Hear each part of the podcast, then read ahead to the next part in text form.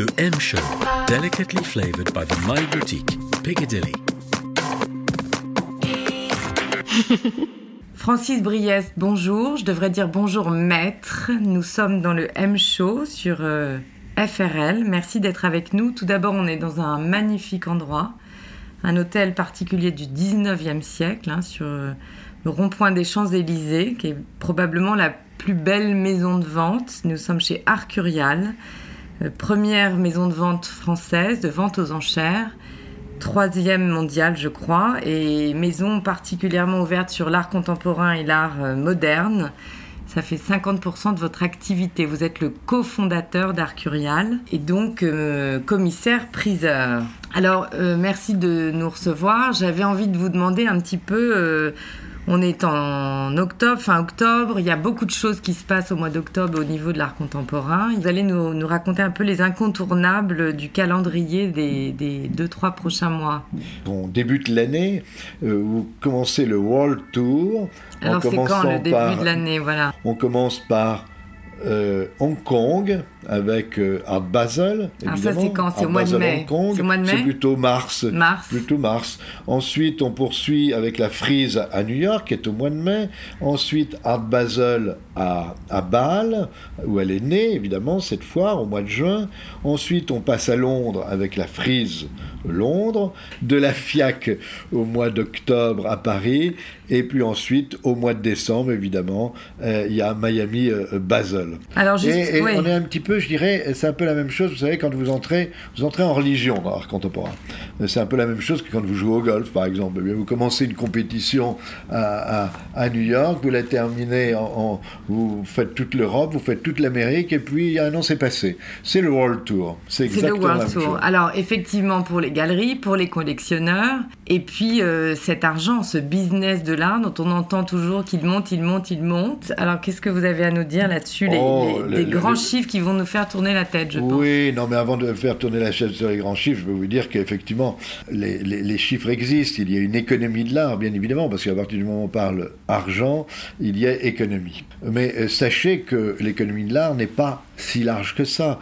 On sait que les chiffres qui sont avancés, qui sont contrôlés, euh, les ventes aux enchères, c'est à peu près 25 milliards de ventes par année, de volume de vente par année dans le monde, et il y a à peu près 25 milliards supplémentaires euh, qui sont euh, l'ensemble des, ventes des galeries. Ça fait à peu près 50 milliards en tout. 50 milliards, 50 milliards de, de, quoi De vente De volume de, volume de, vente, c'est-à-dire euh, c'est essentiellement évidemment les, tableaux anciens, bien sûr, un peu de moderne, mais beaucoup de contemporains.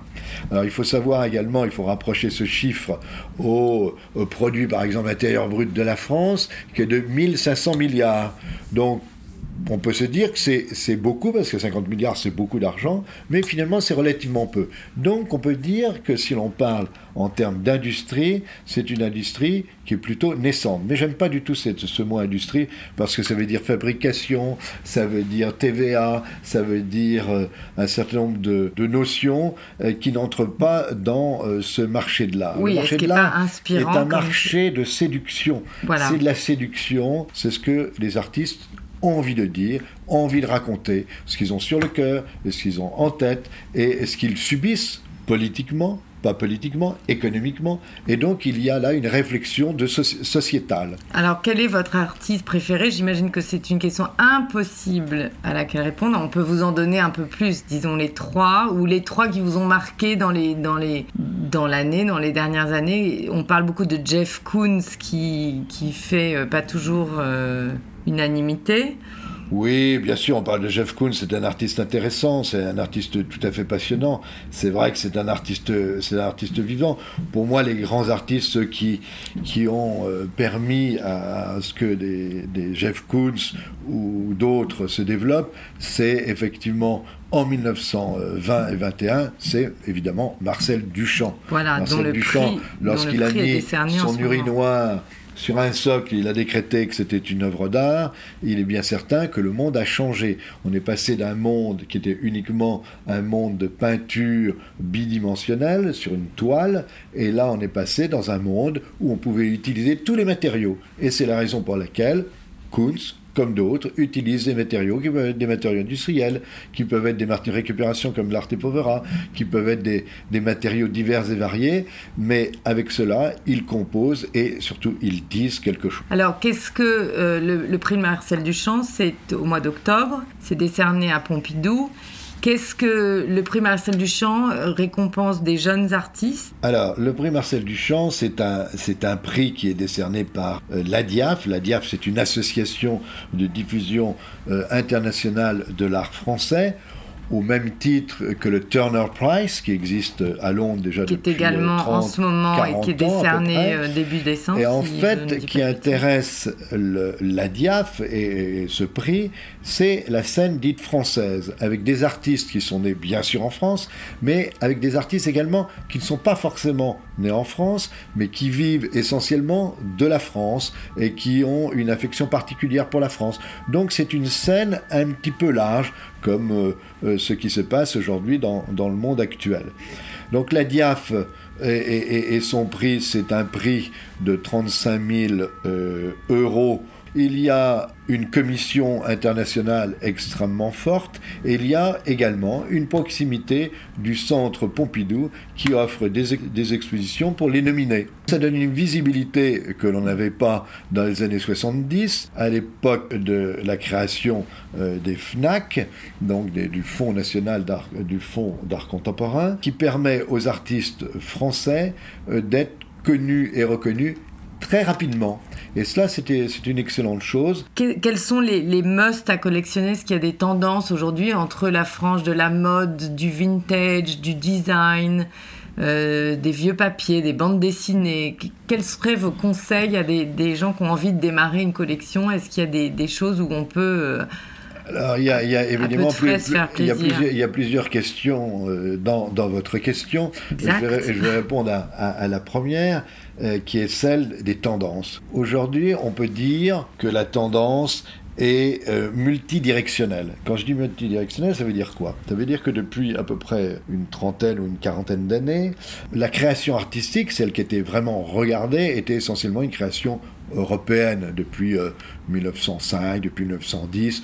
Tout se passait entre Berlin, Paris. Ensuite, la guerre nous a poussé un petit peu plus loin, nous a poussé à New York.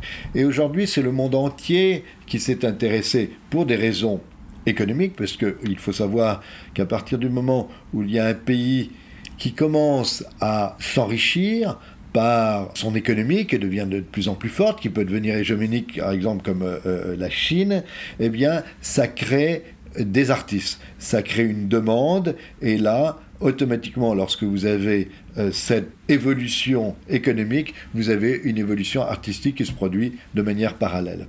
Donc on est passé de, de l'Est à l'Ouest, -hmm. ou de l'Ouest à l'Est, et là nous sommes en train de passer du Nord au Sud. Et aujourd'hui on s'aperçoit que la, la, la, place qui est intéressante peut-être à examiner, mais aujourd'hui on est dans, une, dans un monde multiculturel, c'est certainement l'Afrique. Pourquoi l'Afrique? Parce que l'Afrique se développe. Hein. L'Afrique, on l'avait oublié, certains ne l'oublient pas. La France a toujours été euh, très en avant au niveau politique, euh, au niveau économique également. Et euh, là, on peut dire que il y a des éléments intéressants africains qui font que, je pense, certains artistes deviendront dominants dans quelques temps. Et alors là, quand vous parlez de ces artistes-là, c'est frange, art contemporain, design, ce sont des plasticiens, ce sont des, des, des peintres oh, Aujourd'hui, comme on l'a dit, euh, lorsqu'on le pose un urinoir sur un socle, est-ce que c'est peint? Non, c'est pas peint, c'est un objet mmh. manufacturé. Donc cet objet manufacturé, en fait, on passe euh, d'un objet qui est fabriqué, qui est euh, fabriqué de la main de l'artiste, avec évidemment la pensée de l'artiste. Et c'est vrai que les frontières sont devenues beaucoup plus larges que les vieilles frontières d'autrefois, qui étaient peinture, sculpture, aquarelle, dessin.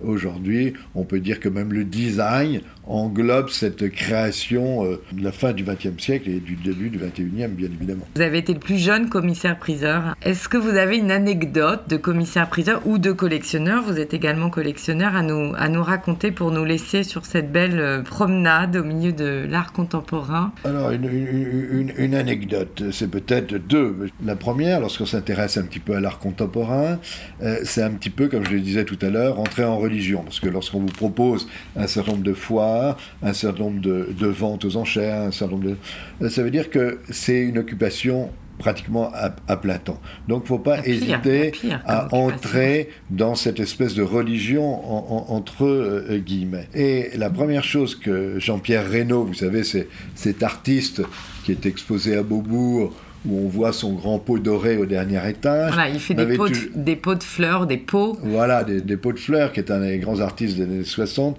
m'avait toujours dit, écoute, mon cher Francis, il faut souffrir pour, pour acquérir une œuvre d'art. Je n'avais pas compris pourquoi. et lorsqu'il me disait ça, en fait, il faut souffrir parce qu'il faut la payer cher. Et, et la payer cher, ça veut dire que c'est pas parce que vous la payez cher, c'est que vous la payez toujours un petit peu plus cher que le prix que vous souhaiteriez mettre dans une œuvre d'art. Donc vous souffrez effectivement. Et pour souffrir, eh bien, euh, pour aimer, il faut peut-être souffrir. ça, c'est, un autre débat. C'est un autre, un autre débat, absolument. Peut-être, deuxième chose qui, m'a amusé, euh, j'étais il y a quelques années à, à Moscou pour une des, des grandes foires euh, russes, c'est-à-dire à 6-7 ans.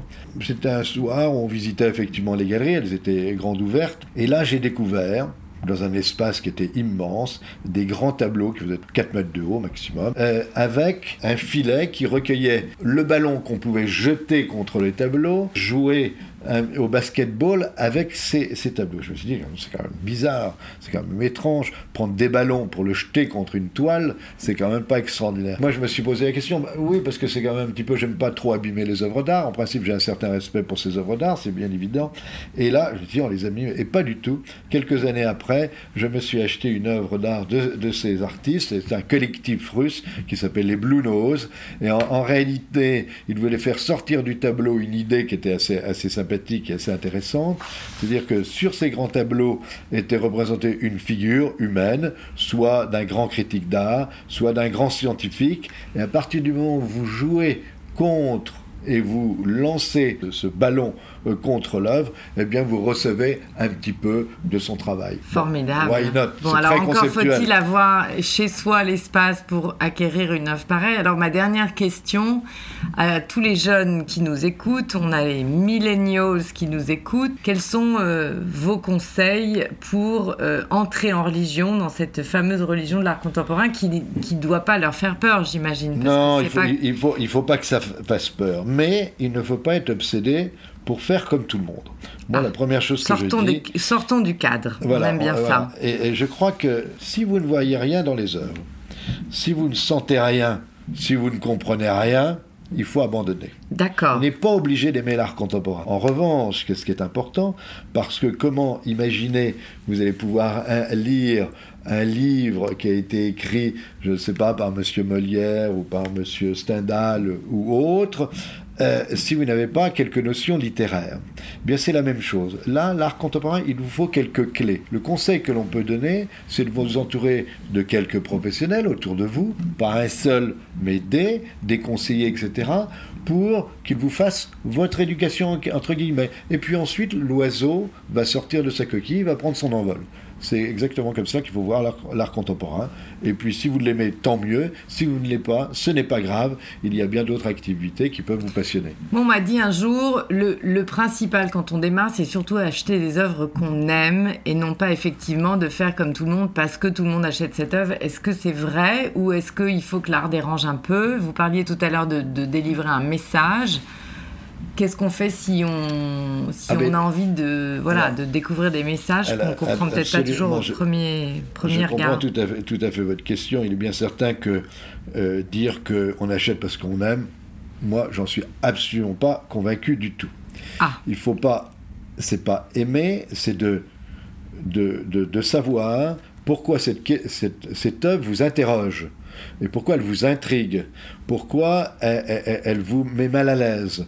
À partir du moment où vous avez ces deux, ces deux trois mots euh, qui, qui, vous arrivent en tête, ça veut dire que cette œuvre peut avoir un intérêt. Il faut qu'elle ait un intérêt, bien sûr, intellectuel.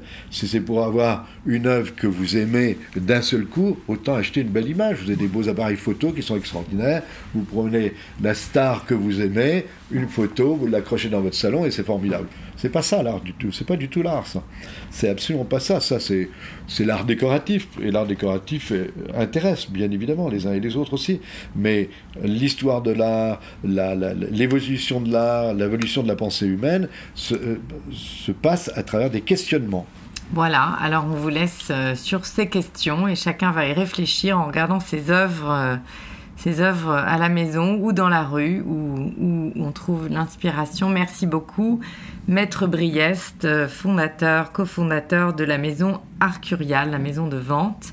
Est-ce que vous voulez nous parler du prochain rendez-vous euh, de la maison au mois de décembre peut-être? On, a, on, a plusieurs, plusieurs rendez-vous. On a un, très joli rendez-vous euh, qui sera avec le, street art.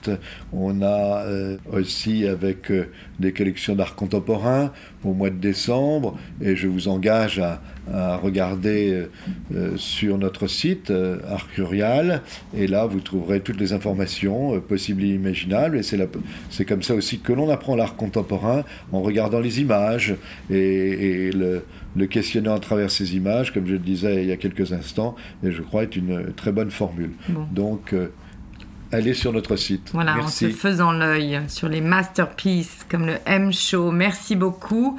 On vous dit à très bientôt. Merci. Le M Show. Valériane Monio, bonjour. Merci d'être avec nous dans le M Show sur FRL et dans la rubrique Aime les autres. Le mois d'octobre touche à sa fin, c'est le mois, le mois rose, octobre rose. On parle du cancer du sein, un cancer qui touche énormément de femmes. Et malheureusement, tout le monde connaît quelqu'un qui est atteint d'un cancer du sein. Vous êtes euh, vous-même atteint d'un cancer du sein depuis trois ans et vous avez choisi la positivité, le courage et de, tourner la maladie en une opportunité. Vous êtes productrice au départ et vous voilà derrière la caméra pour, euh, pour témoigner derrière ce très beau documentaire qui s'appelle Personnel. J'avais envie de vous, de, que vous nous parliez de votre projet à travers des mots-clés qui sont importants pour vous. Et je voudrais commencer par le mot euh, le mot émotion. Euh, oui, alors en fait, le, film, c'est un, documentaire à la première personne, c'est le cancer du sein vu par les patients. Euh, j'ai souhaité voilà, partir de mon histoire personnelle et recueillir le ressenti d'autres femmes, euh, justement, les émotions, les ressentis, faire partager le, vécu des patientes, un vécu subjectif, est personnel à chacune, et aussi celui des soignants et de l'entourage. Alors, euh, l'émotion est forte. Dans votre euh, documentaire, on voit plein de femmes comme vous qui ont choisi de, de prendre la maladie comme un boost. Ça paraît, euh, ça paraît étonnant, mais c'est ce que vous avez également ressenti. Un autre mot qui me vient, c'est l'échange. Qu'est-ce que l'échange évoque pour vous? Alors l'échange, l'échange, bah, effectivement, bah, chacune, chacune réagit différemment à, justement à l'annonce, d'un cancer, quel qu'il soit, euh, même un cancer du sein, c'est déjà euh, euh, c'est un des cancers qui est le mieux, qui est le, mieux soigné, mais ça reste quand même un cancer avec, euh, voilà, avec tout, ce que, tout ce ça implique. Et, euh, et justement, chacune réagit différemment. C'est-à-dire qu'il y en a qui, choisissent de, voilà, de, montrer et donc d'échanger sur, sur, leur maladie avec, avec leur entourage, proche, personnel ou personnel ou, professionnel. Euh, et d'autres comme moi, moi au départ, j'ai plutôt euh, euh, essayé de, de, tout faire pour que ça ne soit pas forcément les traitements, de continuer à vivre un peu comme avant. après, on se rend compte que la vie n'est plus jamais comme avant que justement l'échange aussi avec, avec, avec son entourage, avec les autres, est important. Et, justement, au fil du, temps qui passe, moi j'ai réalisé que d'où l'idée de. D'où l'idée de ce documentaire où j'ai longuement hésité avant de le faire. Euh, parce que ça permettait, enfin, ça, ça c'était aussi, euh, je me livrais beaucoup. Qu'est-ce qui vous a, qu'est-ce qui vous a donné le, la force d'une ben, idée d'en faire une réalité? D'en faire une réalité, en fait, c'était, c'est, euh, ben, la succession de, de, tout ce que j'ai vécu, aussi le, le moi, peu de temps après moi, ma nièce est tombée malade, puis après ma meilleure amie. Donc là, pour moi, ça a été un, bah, c'était irréel et, je me suis dit c'est pas possible j'ai voulu un film du en disant il faut que je fasse quelque chose il faut, aussi euh, euh, peut-être changer quelque chose à sa vie. Euh, tout ce que j'ai traversé moi je, suis très optimiste j'ai une, une, joie de vivre et une famille merveilleuse des amis des amis une famille qui compter des médecins bienveillants performants et je me suis dit peut-être que tout le monde n'a pas la même chance n'a pas la même chance que moi. Et, peut-être qu'en témoignant en faisant ce film en, allant rencontrer d'autres femmes euh, et en présentant des témoignages d'initiatives pour mieux vivre et mieux combattre son cancer, ça pouvait peut-être aider certaines qui, vont traverser ou qui traversent la maladie. Alors, quand on parle du cancer du sein, on parle bien sûr d'un cancer féminin.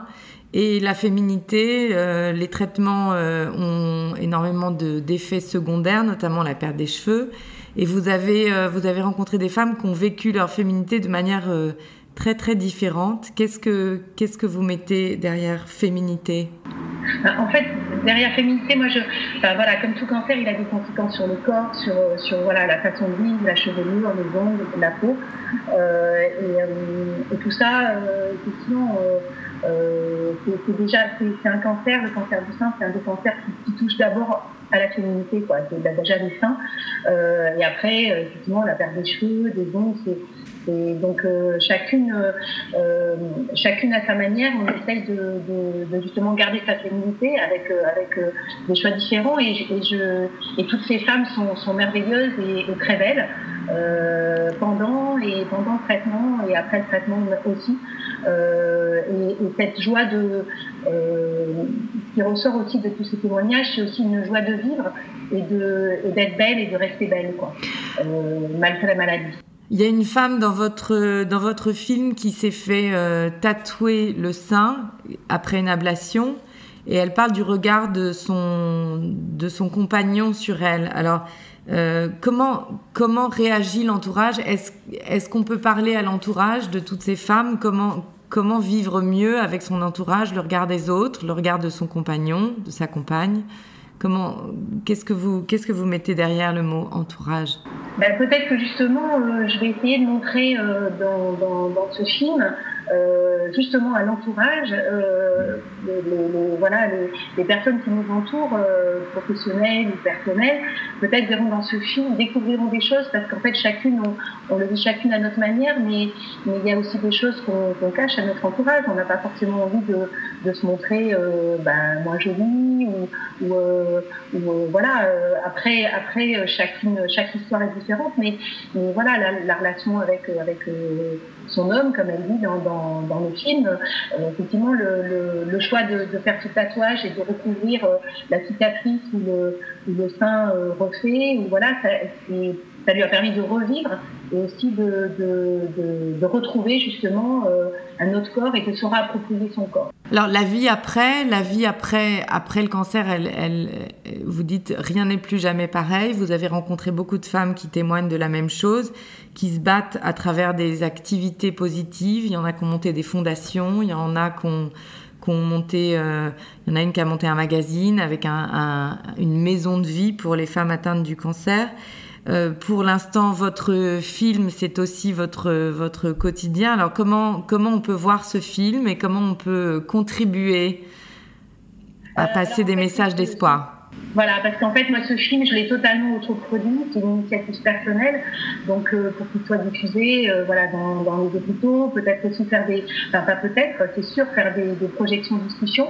Euh, et donc, j'ai lancé une campagne de financement participatif euh, on peut retrouver ma note d'intention et, mon, justement euh, j'ai extrait du, du, film que je suis en train de monter sur le sur euh, www.personne c e r s o 2 n le2les.com. D'accord. Voilà, si les gens veulent, participer ou même nous contacter pour après euh, faire diffuser le film, voir, euh, voilà, il y a, y, a, y a, aussi euh, donc chez Facebook, ça s'appelle Personnel le film. Et, et vraiment, moi, ce, ce film, c'est vraiment aussi un, un message, un message d'espoir.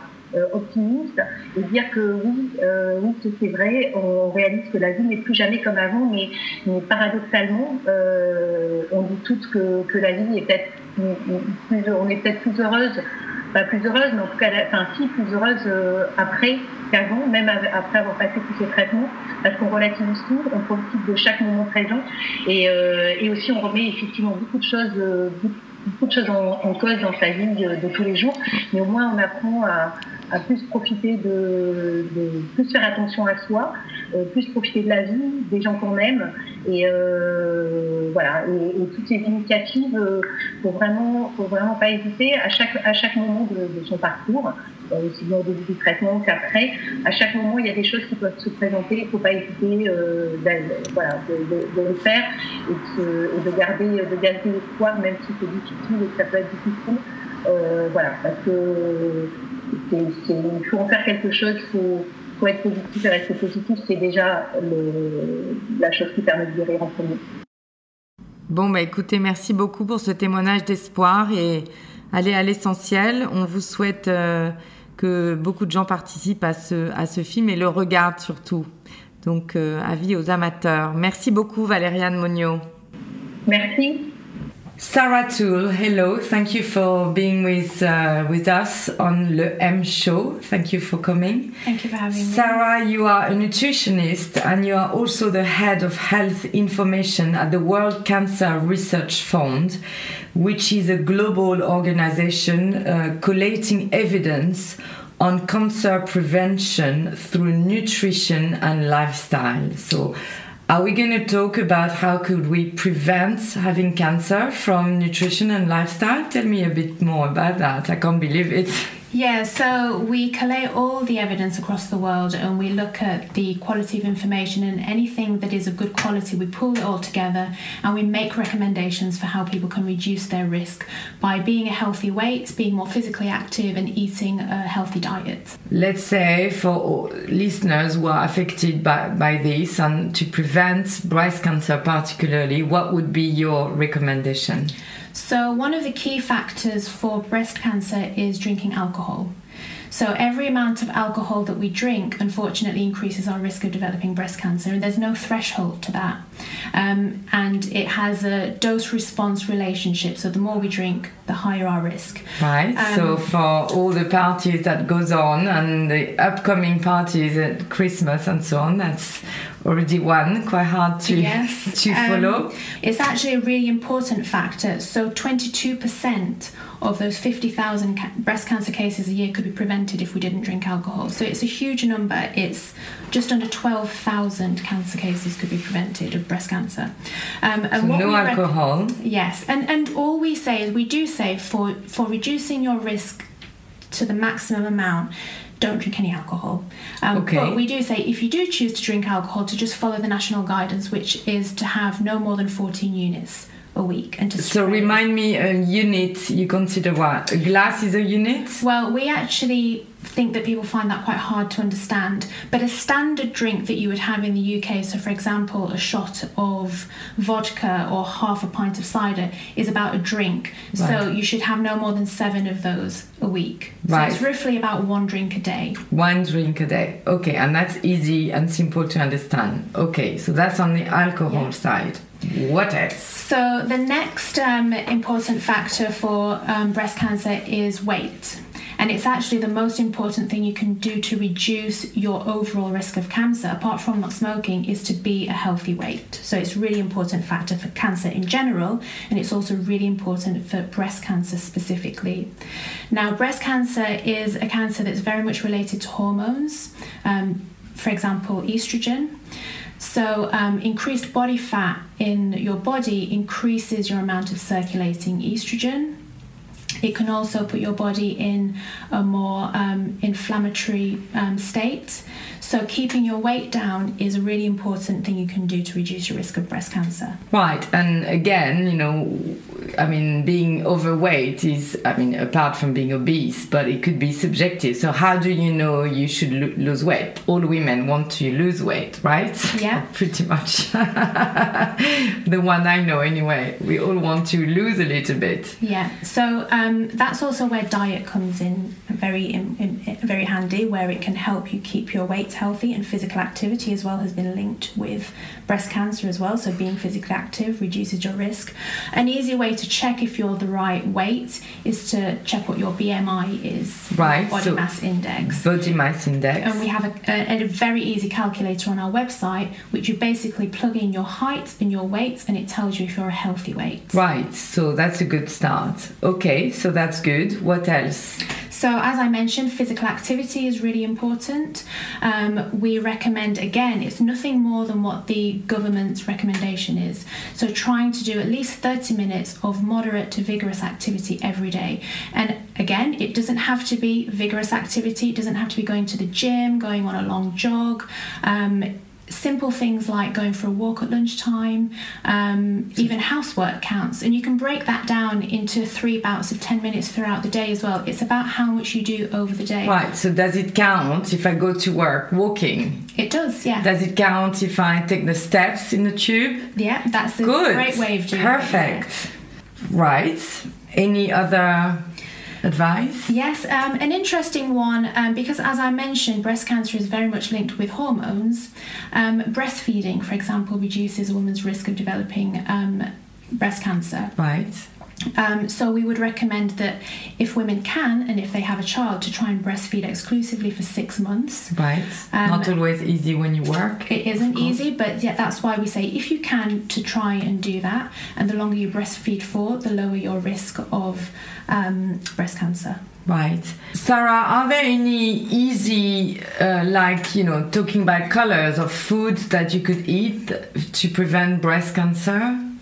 So we haven't actually found that there are any particular foods that particularly reduce your risk of certain cancers. What we have found though is that eating a wide range of vegetables and fruit reduces your risk of certain cancers and it also um, provides you with nutrients and vitamins and phytochemicals which act in the body to help prevent your risk. So, for example, phytonutrients are anti inflammatory, they're antioxidants, so they help prevent the carcinogenic environment in your body from, from developing. So, what are these one? Because you're using a lot of terms that Yes. my head goes, Yeah. what is she talking about? So, um, but this is where I think you don't need to worry too much about which particular one. So, if you eat a wide range of fruits and vegetables, your green, yellow, red vegetables, you will actually be getting all the various nutrients that your body needs. Whereas if you start focusing on particular colours, you start limiting and, and and losing out on some of those nutrients. So the easiest way, you don't have to worry about the names or you know the names of any of those nutrients. Just try and get a, w- as wide a variety as possible. Think about the rainbow and try and get that rainbow Right. throughout your week. Including white, because I've heard one day that the white, like white mushrooms or what we call les champignons de Paris, are white. And somebody told me one day, well, you know, when it's white, there's not much in it. Is that Yeah. right? Is that Um, true? I would say that's not true. I mean, thinking about onions, for example, and garlic have been very much shown to have anti-inflammatory properties, which help again protect your body from from cancer risk. So, I would definitely say stick with the rainbow and go for all the colours. Good, that's a good image. And rainbow is a color of peace as well, so it's perfect. And uh, we are on the pink here for the for the breast cancer. Any, and that might be my last question. Any uh, particular country that has a diet that has been known to reduce cancer? Well, that's an interesting question. Um, at the moment, we see that breast cancer is, is higher in developed countries. Uh, we used to see that breast cancer risk was lower in countries such as Japan, which is why there is a lot of interest in soya, for example, and whether that can have um, an impact on reducing your risk. What's interesting, though, is that we then find that when those um, women move to more developed countries, within a couple of generations, they're then having the same breast cancer risk as um, women who've been in that country for a longer time. So it's very much about what you're doing in your lifestyle it, that is having an impact on your breast right. cancer risk. Okay, because Japan is obviously a developed country. I mean, we talk about maybe the, the diet, Western, but also, yeah. I mean, soy is something that is quite salty, or anyway, the one we buy, you know, if we go to eat sushis, it's always very salty. Mm-hmm. So then the salt is not good. I mean, how can we find a, you know, I presume maybe on your website, but it's, you know, one thing might contradict another. Yes, yeah. So who is holding the truth here? Um, well, Is there any truth? Well, I mean, that's why for us, you know, we've looked at so much evidence and research across the whole world, and people are looking at all sorts of different foods and trying to find the one food or the group of foods that, that reduces your risk of, of breast cancer and other cancers. And as yet, there is very li- little evidence to show that there are particular foods um, that do that, which is why we always come back when we do our evidence reviews, we always come back to the same conclusion that actually it's about a varied diet. We do recommend that people try and eat more plant based foods, um, sorry, have a more plant based diet, so to increase the amount of vegetables and fruit that they eat and to limit the amount of red meat that they have and processed meat because they increase your risk of, of bowel cancer. Right. So there's a big bash against meat, and and a lot of uh, people, particularly in England, you know, campaign for vegetarian and even vegan. And raw food. I mean, is that just a fashion, or is that really something where we should all start looking at? I think things, for example, like the vegan diet, um, what it does is it's not just the fact that they're just having vegetables. There are lots of other things with that lifestyle. So a lot of um, of uh, studies that have looked at the vegetarian diet, for example, have looked at Seventh Day Adventists who actually have a broader, healthier lifestyle as well. So it's not just their diet that is having a positive impact on their cancer risk. Um, so it's it's not just the diet itself; it's whether they're being physically active, it's whether they're they're not eating cheese that has a lot of um, fat in it. So it's not just the vegetables. It it's really difficult to pinpoint certain things. Right. And people might be disappointed to to hear that I'm not. Um, coming here with really simple the one recipe. yeah the magic Okay, so maybe the one recipe is to go on your website and start assessing, you know, the BMI and maybe look at, you know, and it's a good reminder anyway to be active Yeah. and eat good food. So can you tell us the website? Yeah, so our website is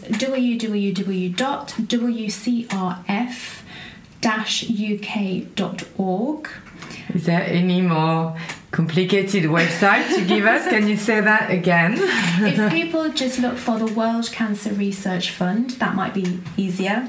Um, and we have the BMI calculator on there. And as I said, weight is the most important thing after smoking when it comes to cancer risk. So that is a great place to start. Great. So as uh, we will now move on towards Christmas celebration, we don't have to drink, we can't smoke, and we have to be active. Wow, what a plan! What a great, great Christmas we're gonna have. So, thank you very much. This is Sarah Toole, nutritionist and head of health information at the World Cancer Research Fund.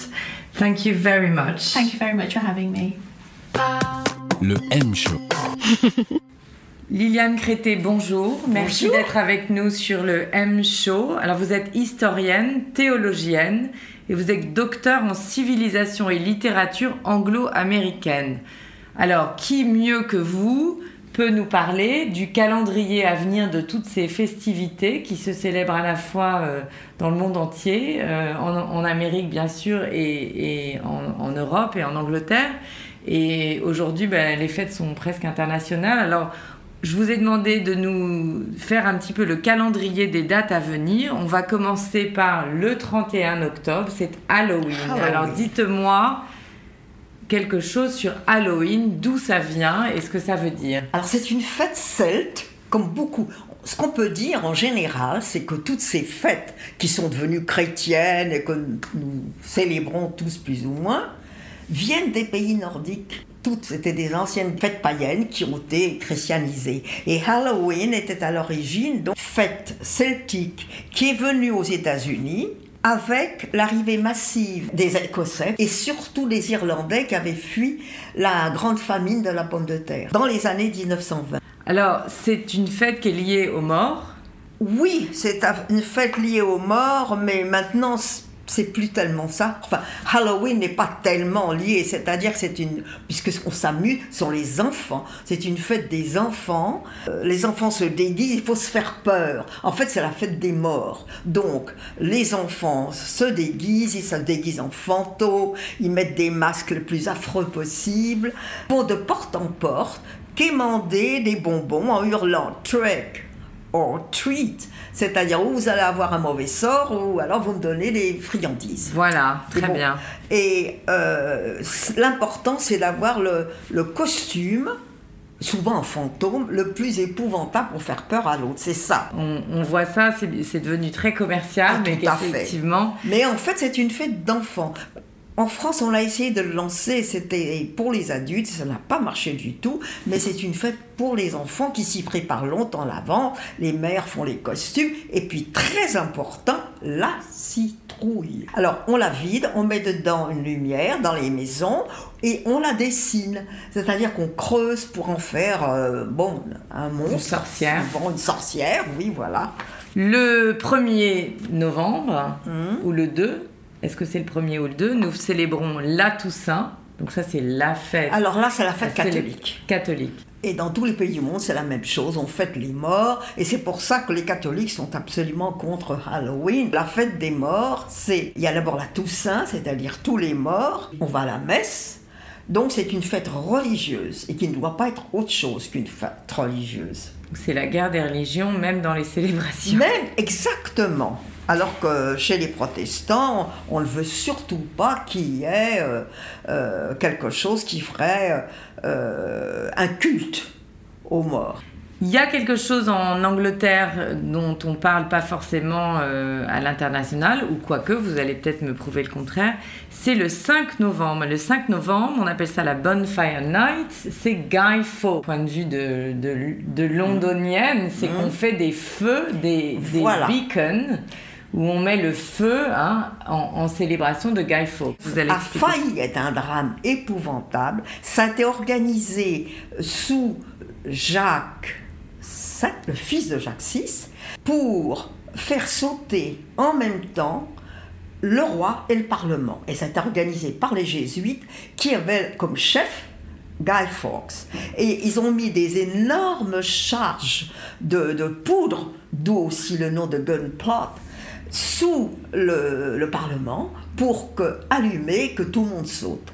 Mais parmi les, organisateurs de cet horrible euh, massacre, Dieu merci, n'a pas eu lieu, euh, il y a quelqu'un qui a été le dire, qui n'a pas voulu aller jusque-là et qui a signalé qu'il y avait barils de poudre sous le Parlement. Donc, les comploteurs ont été arrêtés on a enlevé les... Et personne n'a sauté. Le mort de Guy Fawkes a été horrible. Parce que c'est un, non seulement un traître, mais le fait même qu'il en voulait au roi, vaut mieux ne pas en parler, c'est abominable. Alors ce qui est très intéressant, c'est que ça a marqué les esprits contre le catholicisme. Et aux États-Unis, par exemple, au moment, j'étais là-bas, au moment de la campagne euh, de Kennedy, qui était catholique. Jamais on n'avait pensé qu'un catholique pourrait être élu président. On a ressorti le complot de Guy Fawkes en disant rappelez-vous ce que les catholiques ont fait, ils ont voulu faire sauter le roi et le parlement. C'est extraordinaire. Guy Fawkes, alors euh, c'est une fête, euh, sinon c'est plutôt un rappel de ce drame, mais c'est vraiment anti-catholique. Il fait des feux d'artifice à Londres au moment de Guy oui, Oui, oui, pour la célébration de... Euh, voilà, Dieu merci, on a évité ça, ça aurait été un massacre total, y compris celui du roi. Alors je vous emmène tout à fait aux États-Unis, vous venez de parler de Kennedy pour une fête qui est extrêmement célébrée aux États-Unis, qui est le fameux Thanksgiving, qui est ah, le quatrième jeudi du mois de novembre. Donc cette année, ça va être le 24 octobre. Voilà. Alors, Alors parlez-nous de Thanksgiving. Très belle fête. Je trouve même qu'on devrait l'adopter chez nous, vous voyez, qui réunit à la fois les familles et qui est en même temps une fête religieuse. Donc elle est à la fois familiale et religieuse. Alors religieuse de quelle religion? Protestants, c'était les premiers colons, qui étaient même des puritains. Et euh, ils ont failli mourir de faim. Mais ils étaient complètement isolés, les secours n'arrivaient pas d'Angleterre, ils avaient planté et il y a eu une première récolte. Et C'était quelle année 1621.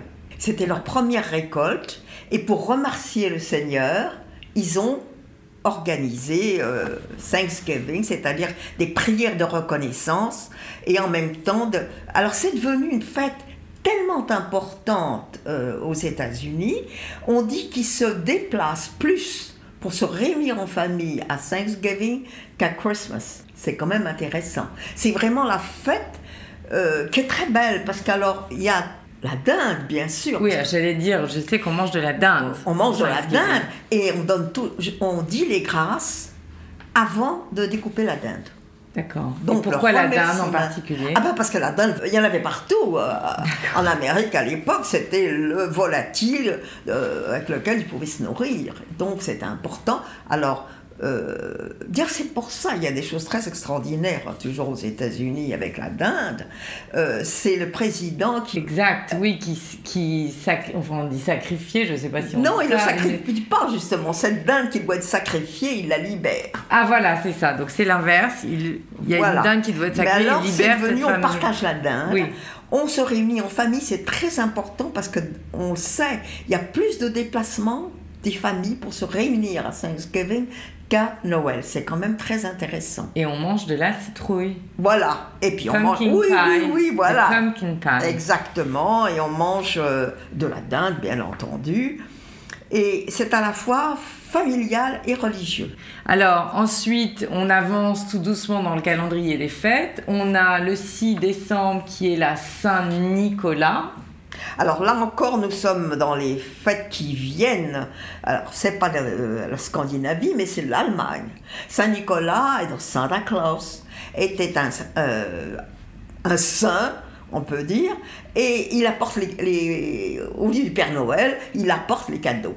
D'accord. Donc c'est séparé complètement de. Alors est-ce que Santa Claus est l'équivalent du Père Noël? Parce que le Père Noël. Dans oui et non, parce que maintenant c'est devenu très commercial et dans les rues au moment de Noël, on voit des Pères Noël avec des clochettes. Donc quand on voit le Père Noël avec son bonnet, rouge, et ça, c'est Santa Claus. Voilà. Mais en réalité, c'est une fête qui est à part et c'est là où, on a les, les euh, cadeaux. Il y, a des, il y a des gens qui fêtent Noël le 6 décembre, qui reçoivent leurs cadeaux le 6 décembre. Ils reçoivent leurs cadeaux, mais ils ne fêtent pas Noël. D'accord. C'est séparé. C'est séparé. Santa Claus, c'est séparé de, de Noël. Bonne raison pour tout le monde d'acheter des cadeaux. Voilà, exactement. Et alors ça vient bien entendu, comme tant d'autres, des pays nordiques. Et on dit que c'était euh, Saint-Nicolas, c'est en fait l'ancien dieu scandinave Odin. Vraiment une fête païenne. On arrive à Noël, alors ça on ne peut pas le louper. Non, alors Noël est partout le même, euh, dans toutes les religions.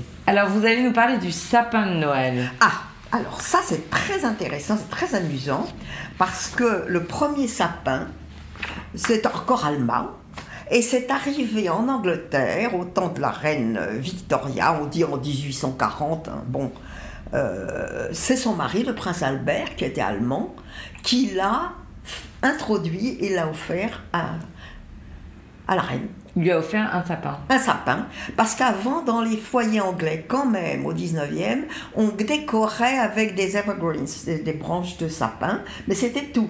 Et euh, lui a introduit le sapin. Mais c'est à ce moment-là, le les premiers sapins de Noël euh, n'étaient pas du tout garnis de, guirlandes et de choses comme ça. Il y avait des fruits. En Allemagne, on mettait des fruits. Des fruits sur le sapin Des pommes en général. Et puis peu à Rouge peu. Oui, voilà. Et puis peu à peu, c'est devenu euh, avec tellement clinquant maintenant qu'on ne voit même plus les branches. Non, et puis alors il y, a une, il y a une sorte de tendance, moi j'ai beaucoup vu ça aux États-Unis, mmh. maintenant ça arrive en Europe où on décore les maisons ah de choses très clinquantes, kitsch, j'ai envie Tout de dire. À fait, Donc ça, ça vient.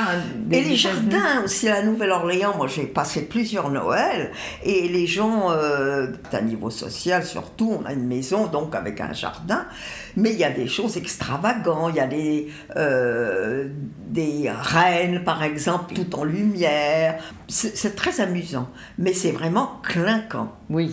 Ce qui est intéressant aussi, c'est qu'elle elle est souhaitée, on parle de Christmas Eve, et de plus en plus dans les églises protestantes. Je ne peux pas dire pour les églises catholiques, mais je crois que c'est pareil. Il y avait toujours la messe de minuit, maintenant personne ne veut plus aller à la messe à minuit. Et chez les protestants, ils font maintenant un culte à 6 heures du soir Christmas Eve. C'est fait parce qu'il y a beaucoup de gens qui le dimanche matin, ben, ils préfèrent... Euh, Alors il y a beaucoup de Français qui souhaitent Noël le 24 au soir, ah, les ben, Anglais plutôt le 25. Voilà. Et puis après, il y a le fameux Boxing, Day, Hein, dont je sais, c'était on donnait les restes aux pauvres dans des boîtes. On apportait les restes. Et maintenant, c'est le jour des grandes soldes. Oui, c'est le jour des grandes Horrible, mais c'est ça. Donc il y a une frange, un glissement. un glissement entre les fêtes religieuses, les fêtes commerciales tout qui régalent tout le monde. Oui, c'est triste, mais c'est comme ça. Alors, on n'a pas parlé du calendrier de l'Avent et de l'Avent. Alors, c'est très important. Ça commence euh, au début de décembre, il y a quatre semaines jusqu'à Noël. Et alors il y a les calendriers spéciaux. Euh, il y en a un qui est très joli que l'on peut acheter, c'est le calendrier. Et tous les jours, les enfants enlèvent un petit morceau. D'accord. Et ça représente des scènes religieuses. Bon, alors maintenant, malheureusement, on a euh, les calendriers faits par les marques de chocolat. Oui qui n'a plus aucun Mais si, rapport. si, si, on peut toujours trouver des calendriers de l'Avent quand on s'adresse, par exemple, en France, à la Société d'histoire du protestantisme ou, à des maisons comme ça. On trouve des calendriers de l'Avent. On trouve dans les églises également. Voilà. Hein. une bonne œuvre, une bonne charité. Voilà, donc ça, c'est jusqu'à Noël, jusqu'à la naissance de Jésus mmh. pour les chrétiens. Exactement. Alors, on, est, on a parlé du Boxing Day et puis on va terminer là-dessus. L'épiphanie, une fois qu'on passe à la nouvelle année cette année, donc en 2017, l'éÉpiphanie se célèbre le 6 janvier. Alors, on, parle souvent des galettes des ah. rois qui sont... Alors, la galette des rois, c'est près de chez nous, c'est délicieux.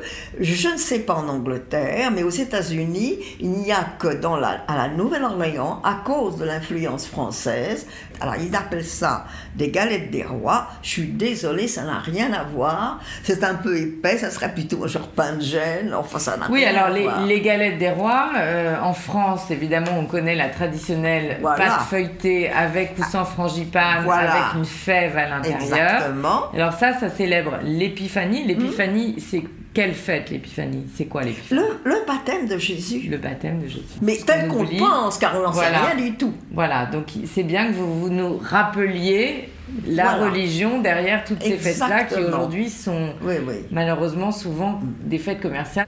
Et à cette fête, euh, l'épiphanie venait des églises d'Orient.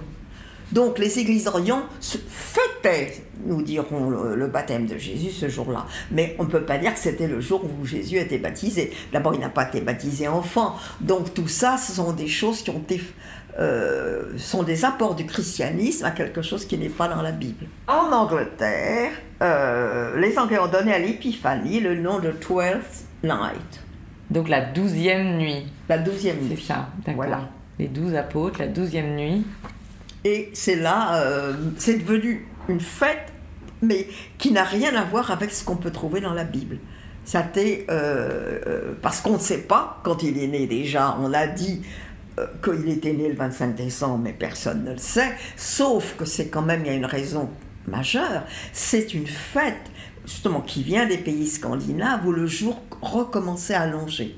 Et c'est une très bonne idée d'avoir, euh, euh, c'est l'empereur euh, Constantin qui a décidé, décrété que ça serait le jour de la naissance de Jésus pour que tous les habitants de, son empire puissent avoir une fête commune. D'accord. Merci beaucoup. On était avec Liliane Crété, auteure, écrivain, historienne, docteur en civilisation et littérature anglo-américaine. Alors ça va nous, nous, donner envie de replonger dans nos livres d'histoire et dans nos livres euh, religieux et, célébrer toutes ces fêtes-là avec une, une, pensée pour nos ancêtres. Voilà, je vous remercie Liliane, à très bientôt. Le M Show. Hello, Paul. We are with Paul Mitchison. You are the uh, regional director of Movember Europe. And uh, so, for the listener who have uh, suddenly seen so many mows, as in moustache, growing. We're going to find out why that is. So, Paul, tell me about Movember.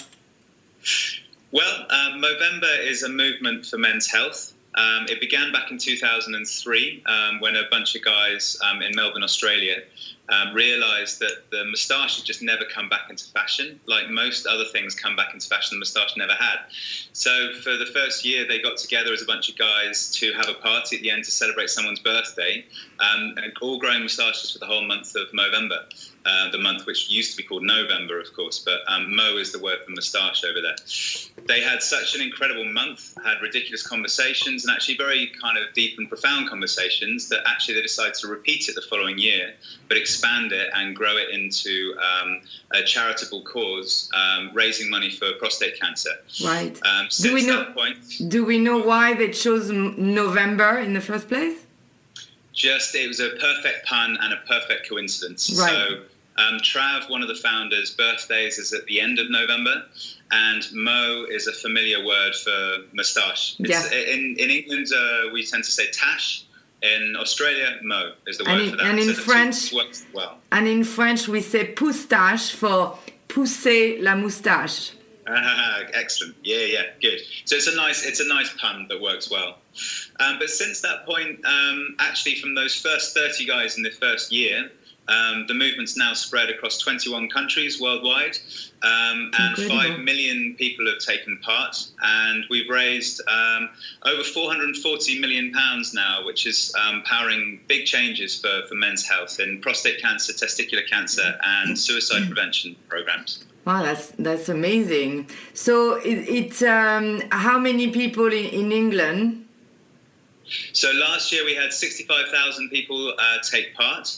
Um, in France, we had um, over 22,000 people take part. So we still think there's uh, lots of potential in France, um, and um, we're looking forward to seeing where we um, where we can get to this year. So do you do you find that with the uh, the uh, trend of the hipsters and the the beards and and so on, the the Movember is easier than ever? Well, yes and no. I mean, the idea of having facial hair now is um, is, is is less challenging. So actually, people are kind of open to the idea. Do you know what? I might put this on my face this year um, So- and do something for a good reason for men's health.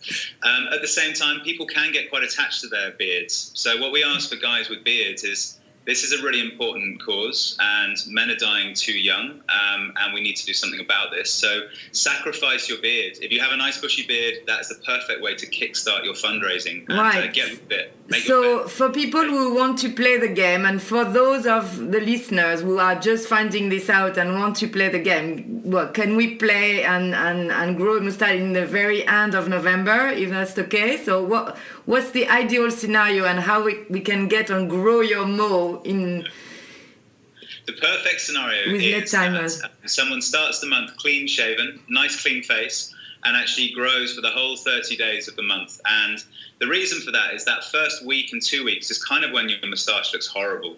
And actually, you get the most kind of looks at that stage, and people are going like, "What are you doing? Why are you doing that?" Um, and you can then explain, "Well, listen, I'm doing it because men are dying too young. I want to raise money for prostate cancer and testicular cancer and suicide prevention uh, research and programs." Um, and you just then have a, a wonderful journey for the month. By the end of the month, you have a wonderful moustache, and you you you revel in it. You celebrate it. It's uh, it's a wonderful thing. So so what do you do to celebrate? Have a party. That is always one of the great ways to finish off the month. Have a party, get your mates together, um, have fun with it. That the moustache and the whole November movement is about having fun, um, and make sure you, you put it out there and say, look, um, support my efforts and um, get the get the funds in. And in fact, this year, in fact, we, we're stretching beyond the moustache as well. We the, the party has always been a key part of the Movember movement, and right from that very first year, celebrating Trav's birthday. Um, but actually, we are we're, we're we're saying to people, look. If you want to get involved and support men's health this year, if you can't grow a moustache for whatever reason, then by all means have have that event. Throw a party. Yes. Um, get people together for whatever reason, a quiz night or food or whatever, um, or do a big move physical challenge as well. So there's multiple ways to. Uh, So to how do involved. how do we men support that? Hopefully not by growing a mustache. Uh, women, did you say? yes. Yeah, you know what? We've had some amazing, uh, most sisters, we call them, um, women who support the Movember campaign. Often they're very closely attached because they, they, they've lost loved ones or are very close to men in their lives who are, are struggling with um, physical or mental health issues. And actually, they've been amazing team captains, typically corralling and getting men to grow their moustaches. But more and more, we're saying to um, to women, please um, go and um, help the guys in your life by organising an event or, or, or, organise a physical challenge right. for 30 days of November and and raise funds that way. And so get them to grow their moustache. And we were always inspired by the women's health movement. Right. Um, women have been so good at getting people active around uh, women's health. Um, and frankly, we, we men have got a lot to learn from that. So, right, so um, most sisters are very welcome. Great. So if I want to be a Mo sister, I have to get my my boyfriend to grow his, right? I get yes, it. And organize an event yourself. Yes, so, yeah, absolutely. Means, please do. Absolutely. So that's that's uh, that's great. Thank you very much. Any very uh, famous mowers? How do you call them? The Movembers, the mowers, the grower. My final, I mean, a message for them is simple. Um, have a brilliant month in Movember. Enjoy yourself. Make sure you go to Movember.com. Yes. Sign up and um, make your pledge to do something for, for men's health this year. Uh, men are dying four years younger than women in this country, and that's for um, largely preventable reasons. We can change behavior and we can fund uh, breakthroughs in research to change this. So go to Movember.com, um, sign up, and uh, have an amazing month. Well, thank you very much, for, Paul, for being on the M show, and M as Movember, and uh, yeah, we're all going to grow our Mo. Brilliant. Well, thank you so thank much. you very much. Bye bye. Le M Show. Donc, bonjour à tous. Aujourd'hui, euh, on reçoit Sophie Bess euh, au Cockpit Theatre. Donc, euh, vous mettez ici en scène la pièce Borderline avec la troupe Psychedelite. C'est la troisième année que vous participez au Voilà Festival qui aura lieu du 2 au 13 novembre 2016. Alors, pouvez-vous d'abord nous en dire un peu plus sur ce lieu, le Cockpit Theatre, et sur le Voilà Festival? Donc, bah, le Voilà, je crois que ça fait la quatrième année, il me semble, que ça existe. c'est un festival de théâtre français. Il n'y a pas que des pièces en français. D'ailleurs, Borderline est, principalement en anglais et en arabe et en pashto. Mais voilà, c'est en tout cas présenter des pièces qui sont soit créées par des Français, soit qui, ont, qui, sont liées à la France d'une façon ou d'une autre. Donc Borderline, bien sûr, ça, parle de, la jungle de Calais. C'est une satire de la jungle de Calais. Donc c'est pour ça que Charlotte était intéressée par, par ce projet.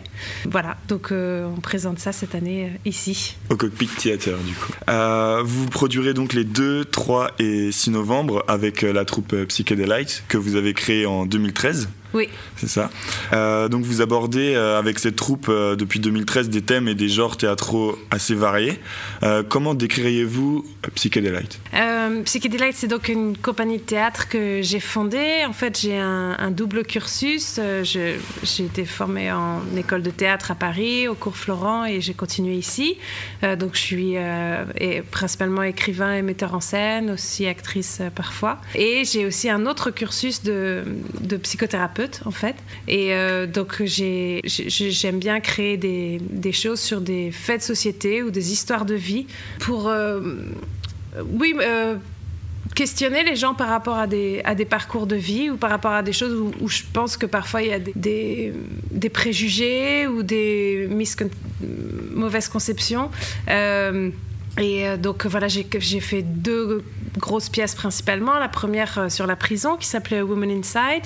Euh, j'avais travaillé en prison pendant cinq ans. C'est une pièce que j'avais écrite et que j'avais joué avec un cast de femmes qui avaient été formées à Clean Break. C'est un centre ici en Angleterre qui travaille avec des femmes qui euh, ont été incarcérés ou qui, sont à risque, en tout cas, de, dévier. Voilà.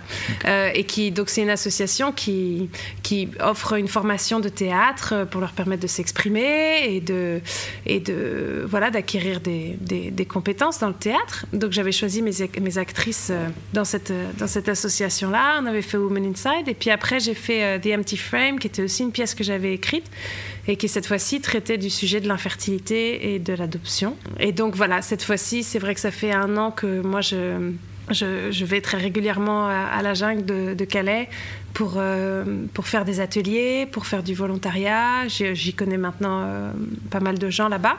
Et voilà, j'ai voulu montrer euh, une autre image de, de, cet endroit euh, qui, je pense, n'est pas forcément décrit de la bonne façon dans la presse, en tout cas de ces gens qui y sont. Euh, et donc, ça m'a donné l'envie de, créer quelque chose avec eux.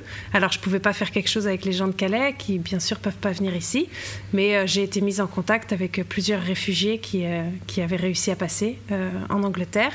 Euh, et, c'est comme ça que petit à petit, cette idée est, venue de créer quelque chose euh, avec eux. Plutôt que d'écrire moi une pièce euh, à propos d'eux, j'avais envie de, l'écrire avec eux et que ce soit eux qui la jouent, accompagnés d'acteurs européens, parce que je trouvais ça intéressant de, de, mélanger tout le monde et de créer quelque chose ensemble sur un sujet qui nous concerne tous et pas seulement les réfugiés.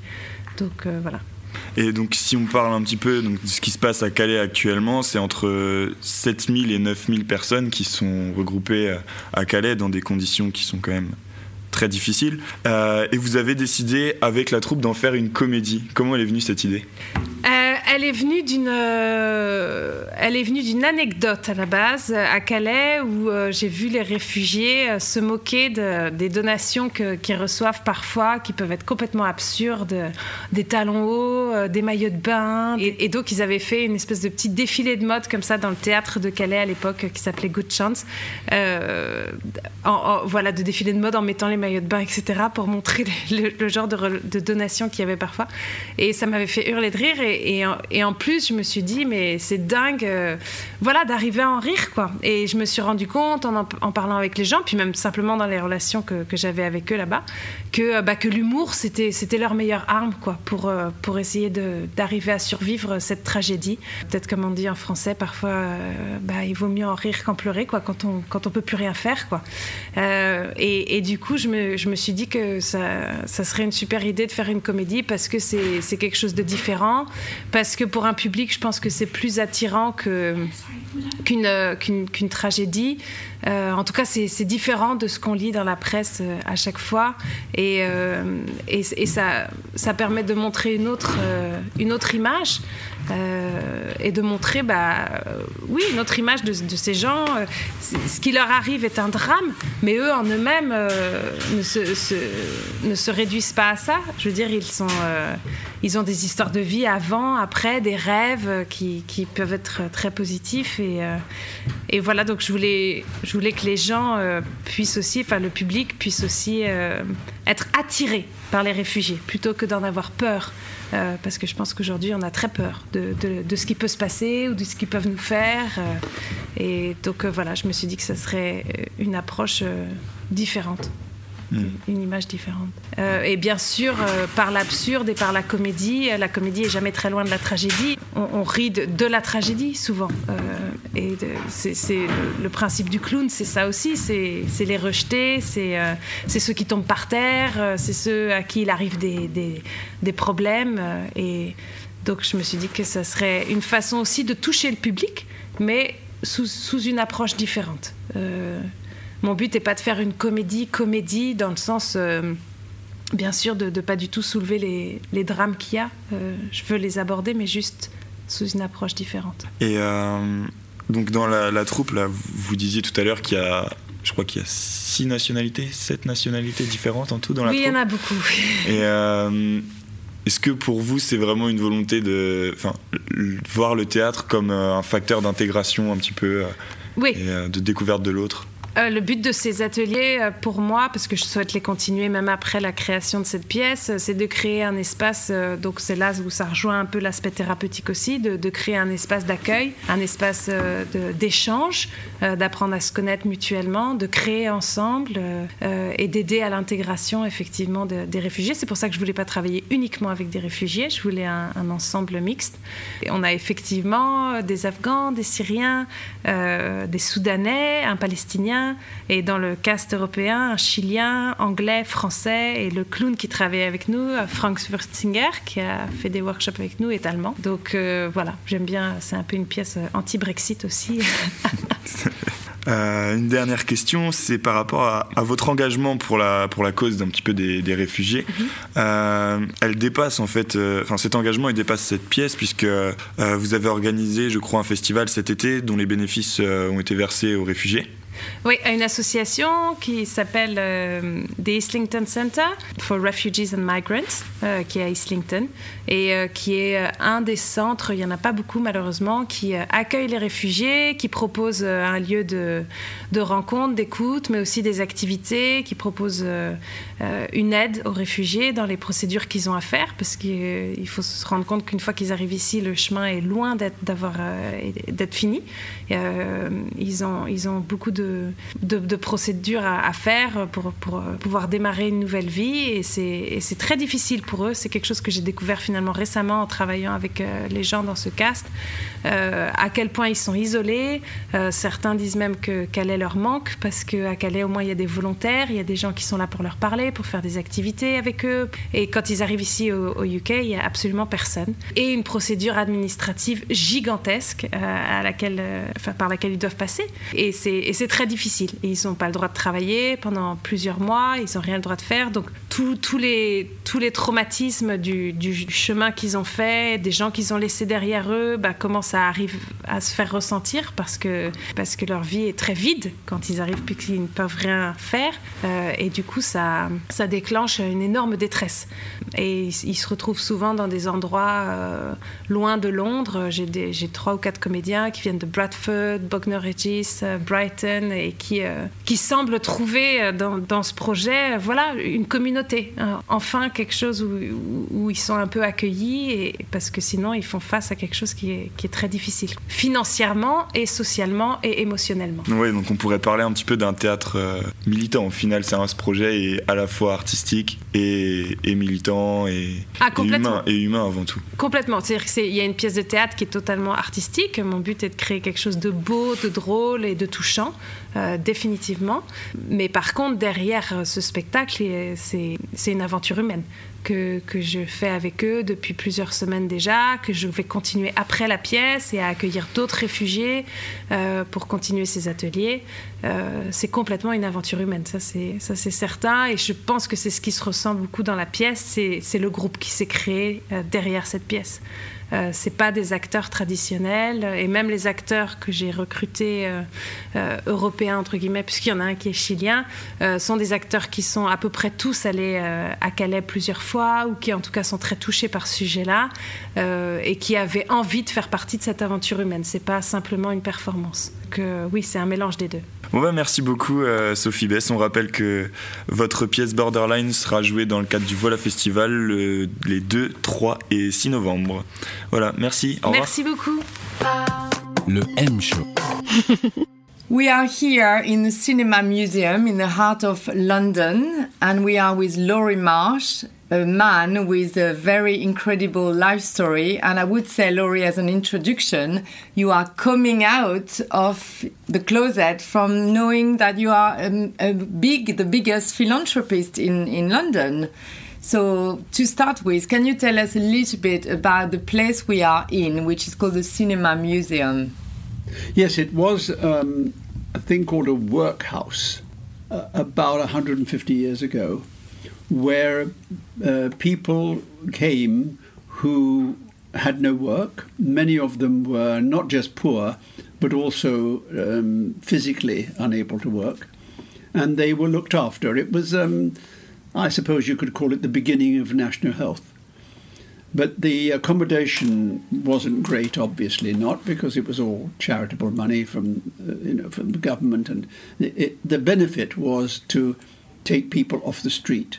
Right. And this became extremely well known because around about 1893, 1894, a lady was brought in here who was mentally very upset she was going through a series of problems with her mind. In any event, she had uh, several children, and one of them was called Charlie Chaplin, huh. and his older brother was called Sid, Sidney Chaplin. And the two children, Charlie was maybe three or four, were uh, living here with their mother for about 18 months to two years. And if you could look around the place later, you will see the very large part of the collection has to do with Chaplin, and he was um, probably and fairly certainly better known as a human being visually on the, on the film than Mohammed or Jesus Christ. More people knew him because his films were without sound. Yes. And consequently, when the words appeared, they could be in any language, mm-hmm. including Mandarin, including uh, Chinese.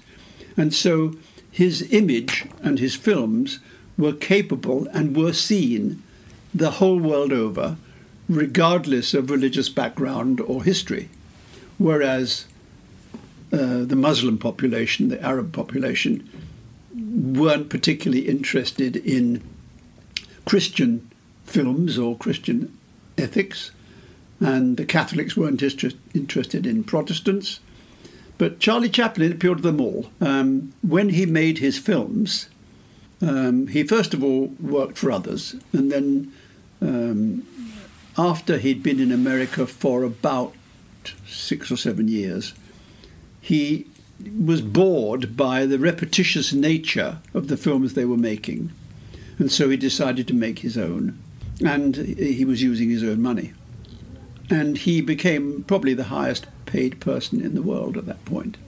So you, we are sitting. So there's a link between the two. Yes. And upstairs is where he was uh, brought up. He, he was here.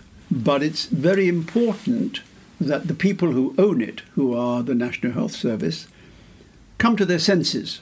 And they haven't given the trustees of this charity here sufficient time to enable them to raise the money to do it. And that's why I'm involved, because that's what I'm trying to do for them. So, Laurie Marsh, thank you for giving us time here. You you are a philanthropist and you have a, a, a life, an incredible life story made of theaters and comedian and shows.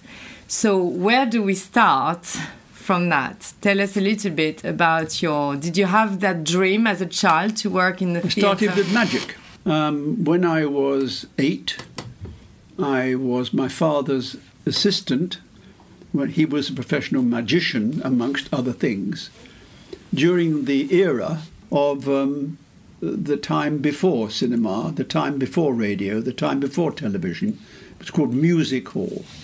And all the large towns had a hall, and he used to go out and entertain as a magician. And when I was old enough, I joined him on the stage and became an assistant. And then a little bit later, about two years later, I did my own show. As So a I- magician? as a professional magician at the Oh. age of 10. So, for, for the people who might not know you, you are behind the Rocky Horror Picture Show. Yes. Uh, the show was a, a sort of amateur show, and it had a four week season in the theatre upstairs, which is a room smaller than this little room here. It seats about 40 people. Right, small. And it was put together piece by piece as it was playing, and it became a cult within the first two weeks. A cult. Yes, Amazing. im- immediately. The way in which the audience and the theatre, the, the, the actors, you couldn't tell whether they were male or female. They were, they were cross transgression, they were transgressing. And this was unusual on the stage at that time. And um, cross dressing was still very, very unusual. But this show was based upon that kind of activity. Because it was so successful, the producer, this was his principal first production, called Michael White, a very young man, he came to the conclusion that this play in the middle of Chelsea, which is a very popular young people's area, it had to stay there. He walked down the road a, few hundred yards and found a very old and rather decrepit cinema that I happened to own. And he got in touch with me and came to see me and said, Can you let me convert that theatre into a live theatre, that cinema into a theatre, so that I can move my play? So I had to go and see the play. We worked out a way of extending the stage, changing the seating layout, and and on the corner of each stage was a room, and we had chemical toilets. And instead of showers, we had uh, garden hose so they could have a wash. And it played there because the house was much bigger. Uh, it didn't have 40 seats, it had about 600 seats. And it was sold out for the whole year. Wow. And about um, six months in, about two months before it was due to close, Michael came to see me again and said, I must stay in Chelsea, let me buy the place. Said, It's too late, sold. He noted that I had another cinema I'd recently purchased, and the deal he offered me was a bigger profit than I would make from the cinemas. So we moved it there, and it stayed there for about five years. Really good. It was an extraordinary story. Yeah, and the show became international. Well, it toured the world. So you you you made some money in the property business, owning theaters and other properties, and your passion took you to theater and shows. T tell us about the link between between the, the money made in property and the theater, because you're known as a man to save theaters from being ruined.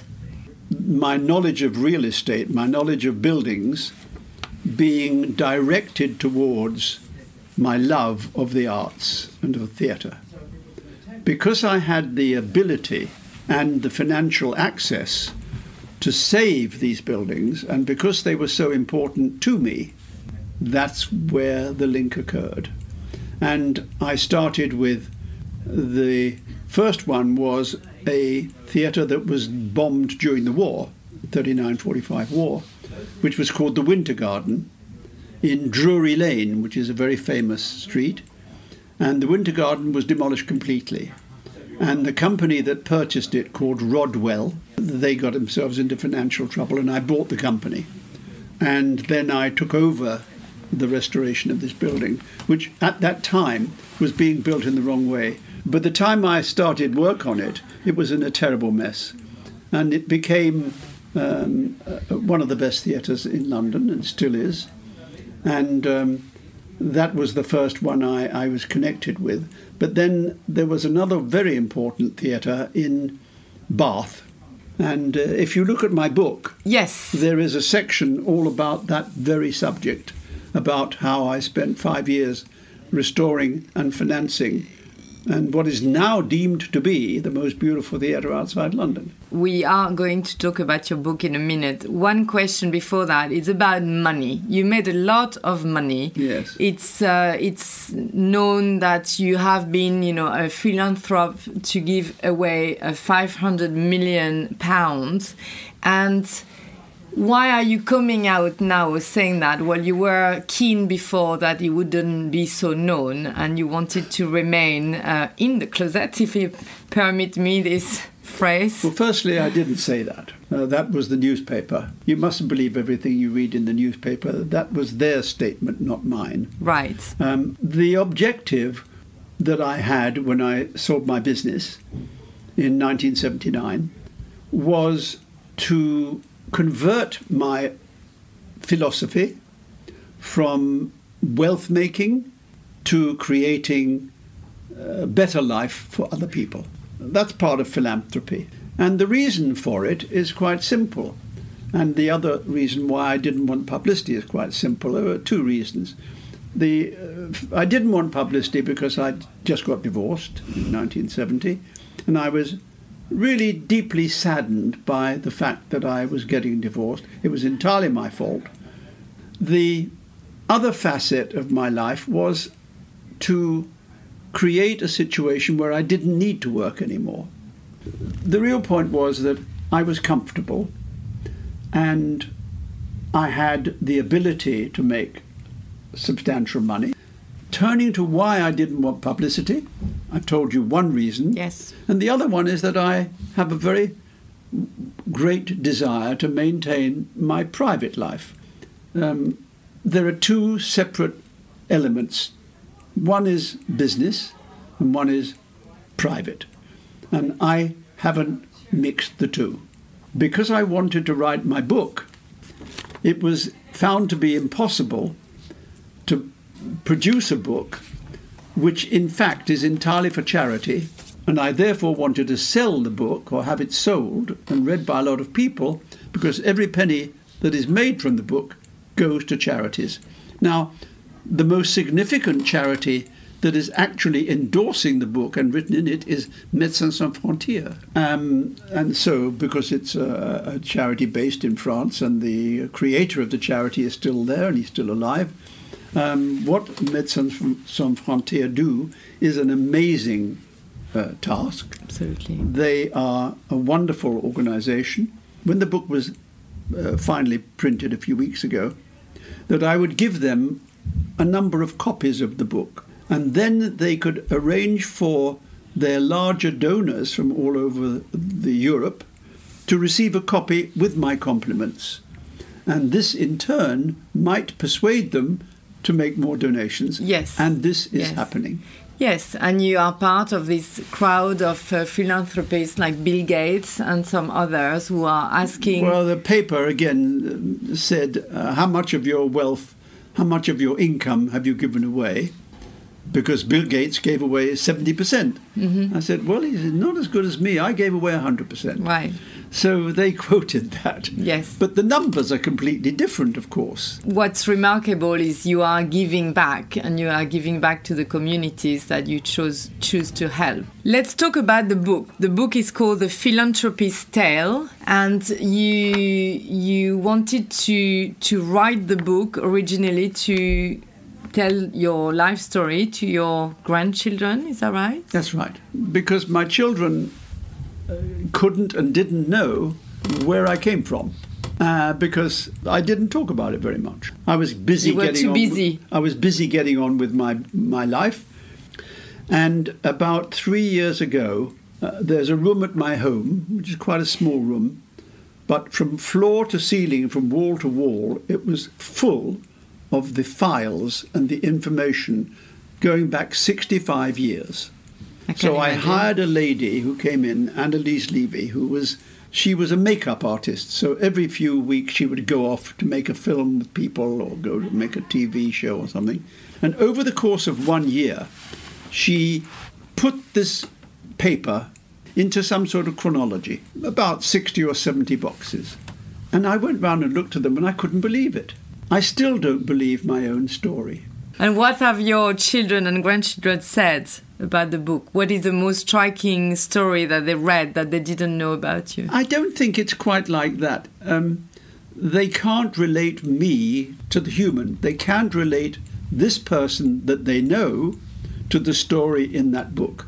What is the recipe for success you would give to this young generation one who are starting wants a job in the theater. It's it's a big glamorous business, or sometimes not so glamorous. What would you say? What would you leave as a motto, as a as a recipe for success for younger generations? Well, there's a funny story. Um, there are money actually is a figment of everybody's imagination. Money is not a real thing at all.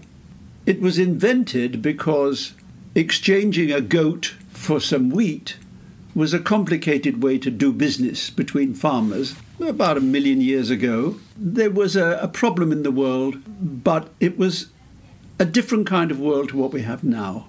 And what we have now is getting to be so complicated, and I don't think that young people like these two young people here, and even the, your young person, Thank you. I don't think you really know what is going on all the people, whether they're middle aged or young, are staring at a screen.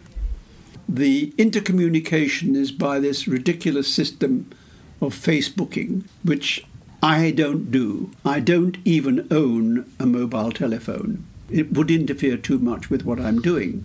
Over the last few years, the world has changed dramatically in the wrong direction, and young people should revert to the arts. Start writing letters, start doing home cooking, start communicating face to face, become human rather than machines. Thank you very much, Laurie Marsh. You're very welcome.